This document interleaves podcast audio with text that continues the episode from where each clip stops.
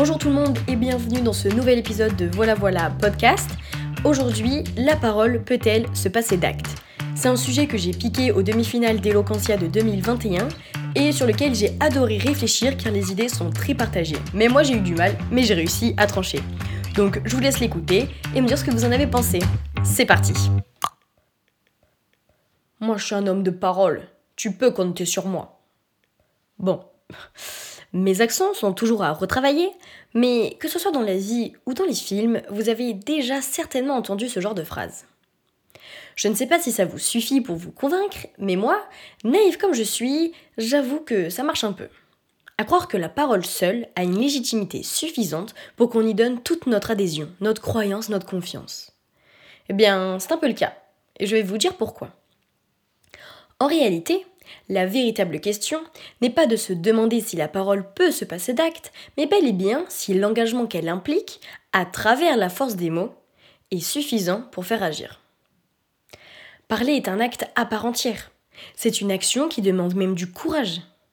C'est pourquoi on dit prendre la parole, car il faut aller la chercher, se l'approprier, puis oser s'exposer, s'imposer pour se faire écouter, pour finir certainement critiquer. Mais pour croire une personne uniquement sur parole, il faut placer une extrême confiance en elle. On va même plus loin que ça, je dirais. On place de l'espoir en cette personne, pour éviter toute déception. En théorie, la parole ne devrait pas se passer d'acte, mais en pratique, c'est bien différent. C'est pourquoi la parole peut être dangereuse, redoutable. On donne tout notre espoir à une personne qui n'en vaut peut-être pas la peine, c'est sans doute la raison pour laquelle l'amour peut être destructeur. On a envie de croire la personne qu'on aime quand elle nous dit qu'elle va changer, annonce des plans, des mots qui t'émerveillent, t'es dans un rêve éveillé pour au final être désillusionné quand t'auras compris que ces mots éphémères n'étaient que paroles en l'air. L'acte n'est donc pas nécessaire pour croire une belle parole ou une promesse. Pourtant, certains rituels précieux vont de pair avec la parole, comme le fameux croix de bois, croix de fer, si je mens, je vais en enfer, ou Personne, à ce jour, n'a pu encore prouver si c'était faux ou vrai. Mieux encore, l'incontournable promesse du petit doigt. Attention, si vous le faites avec l'index, ça ne marchera pas. Croyez-moi sur parole. Enfin, ces subterfuges nous rassurent car on sait au fond que croire uniquement une parole, c'est un peu bancal. Donc on a ces parades sur lesquelles s'appuyer en cas de trahison pour se dédouaner d'y avoir cru. Il a osé trahir la promesse du petit doigt, quoi. C'est pas n'importe quoi. C'est le petit doigt quand même. Je lui faisais confiance pourtant. Mais je vous rassure, adulte, c'est toujours pareil. Écouter des paroles nous suffisent pour croire en quelqu'un ou quelque chose. Je veux dire, regardez nos chers hommes politiques. Chaque mandat, c'est la même chose. Ils nous vendent de belles paroles pour qu'on se demande quelque temps plus tard comment on a fait pour y croire.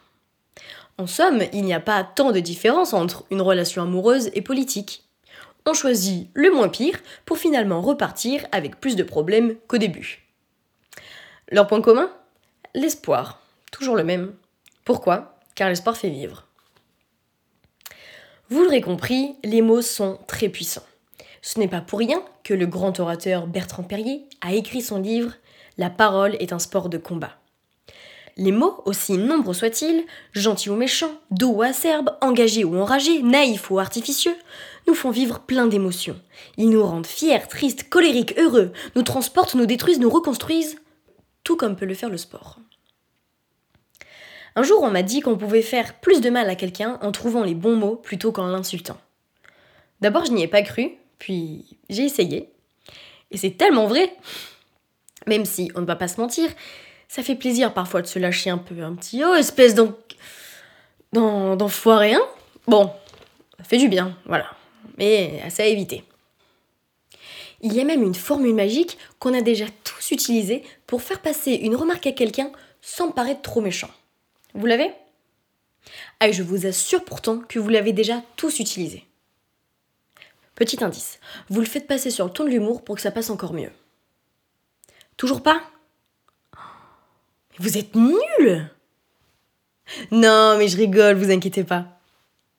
Et oui, Jamy, le non mais je rigole, c'est magique. Car au mieux, les deux rigolent et la personne a quand même pris sa petite réflexion dans les gencives. Au pire, si ça n'a pas plu, vous pouvez dire Oh, un peu d'humour, ça va. Et le tour est joué. Il y a toujours moyen de s'en sortir avec l'humour.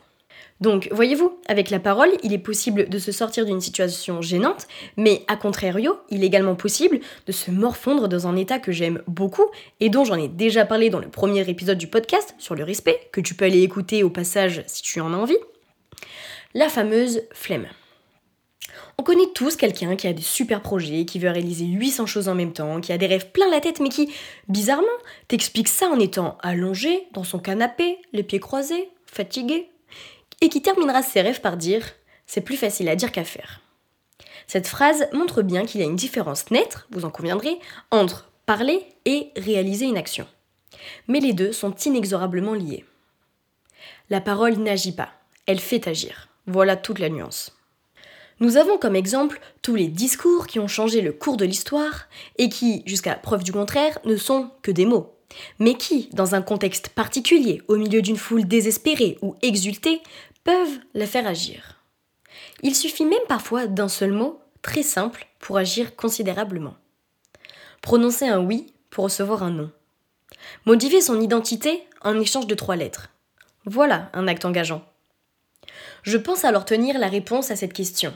La parole peut-elle se passer d'acte Oui, elle le peut, mais qu'un certain temps. Car sinon, le poids et la puissance des paroles s'estompent dans le temps. Si au mariage, après le oui, on ne signe pas les papiers, on perd notre engagement. Si après avoir menacé quelqu'un, on ne fait rien, on perd notre autorité. Si après des discours engageants, on n'agit pas, on perd notre crédibilité. Si les disciples de Socrate n'avaient rien écrit, on ne connaîtrait pas tous ces enseignements. En résumé, la parole n'agit pas directement sur le monde extérieur, mais peut changer le cours des choses grâce aux mots. Ils sont subtils, remplis de nuances, on peut les troquer, les transformer, les retourner, les exposer, les exploser. Ils sont puissants et marqueurs d'une autorité. C'est peut-être pour cela qu'on aime avoir le dernier mot. Merci à tous d'avoir écouté cet épisode. J'espère qu'il vous aura plu. Si vous avez des questions, des remarques, n'hésitez pas à venir me suivre sur Instagram sur Voilà Voilà Podcast. Et surtout, ne soyez pas timide, partagez-le à votre famille, vos amis, en story, comme bon vous semble. Et nous, on se dit sûrement le mois prochain pour un prochain épisode. Ciao